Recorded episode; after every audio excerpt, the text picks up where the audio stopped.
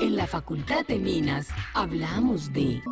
En este episodio conversaremos sobre el crecimiento del endometrio, los ciclos menstruales, el abordaje crítico de la medicina y cómo es posible adelantar investigación con perspectiva de género desde la ingeniería del cuerpo humano.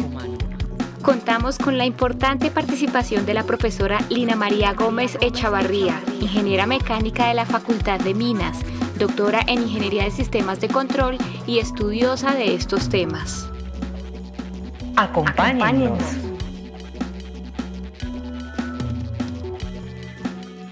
En la Facultad de Minas hablamos de...